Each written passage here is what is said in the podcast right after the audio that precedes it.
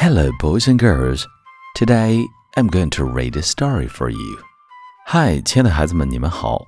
今天我要为你读一篇故事，名字叫做《A Dark, Dark Shed》。A dark, dark shed. Once there was a dark, dark yard. In the yard, there was a dark, dark house.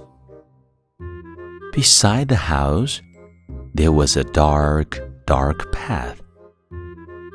Down the path, there was a dark, dark tree. Next to the tree, there was a dark, dark shed. Inside the shed, there was a dark, dark wall Along the wall, there was a dark, dark shelf. On the shelf, there was a dark, dark box.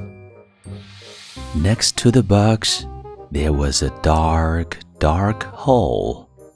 In the hole, there was a spider. 好了，亲爱的小朋友们， 今天的故事到这里就结束了，让我们下次再会吧。